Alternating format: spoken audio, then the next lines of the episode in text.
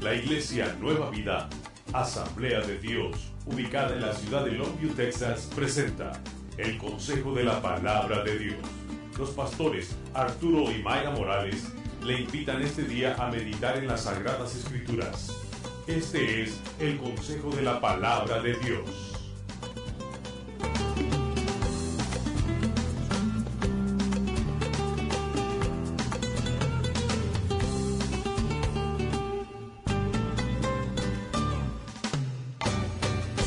Salmo 3, vamos a estar leyendo versículo 1 a 3. Y quiero que mediten conmigo esta mañana en el Dios que levanta tu cabeza. El Dios que levanta tu cabeza. Salmo 3, versículo 1 a 3.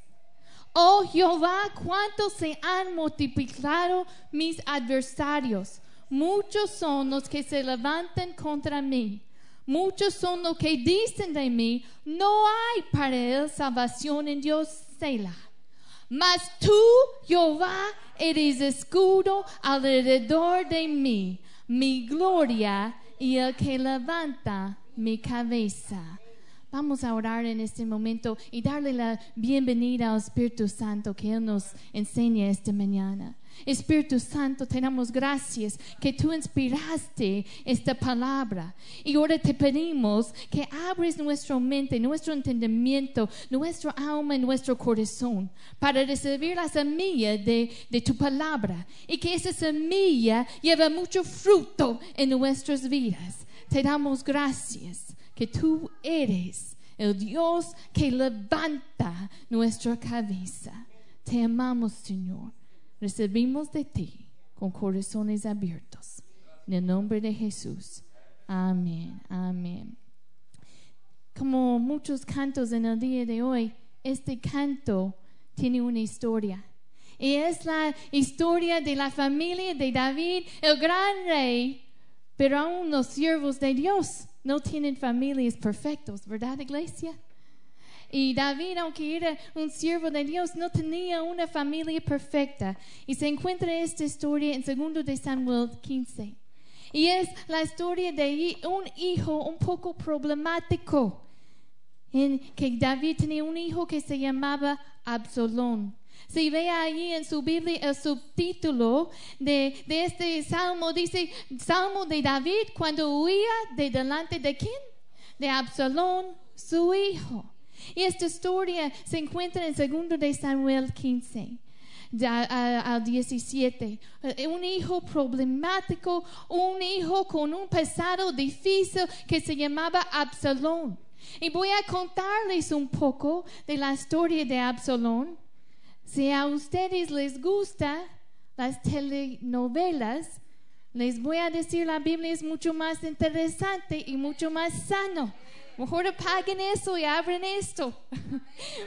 Porque uh, esta historia de la familia de David eh, eh, se tiene mucho drama, pero hay mucho que nosotros podemos aprender de ello.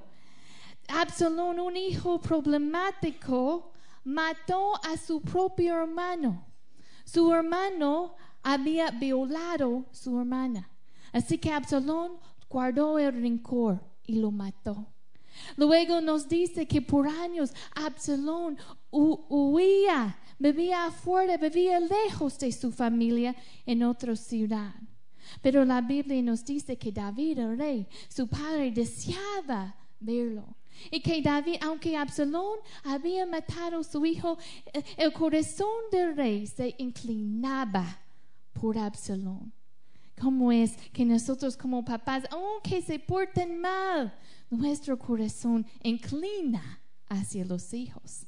Yo, yo enseñaba y como contaba mi esposo la semana pasada, los dos ah, hemos sido maestros. Y cuando yo era maestra, antes de que nació Judah, yo era maestra de la primaria. Y allí en la escuela donde yo enseñaba tuvimos una videocámara que grababa los niños.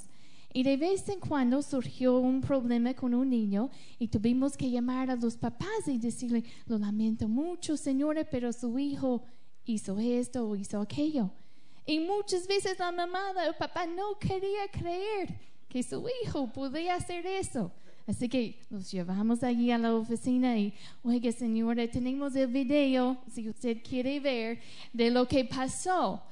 Y aún viendo el video, viendo lo que pasaba, tomaron el lado de su hijo.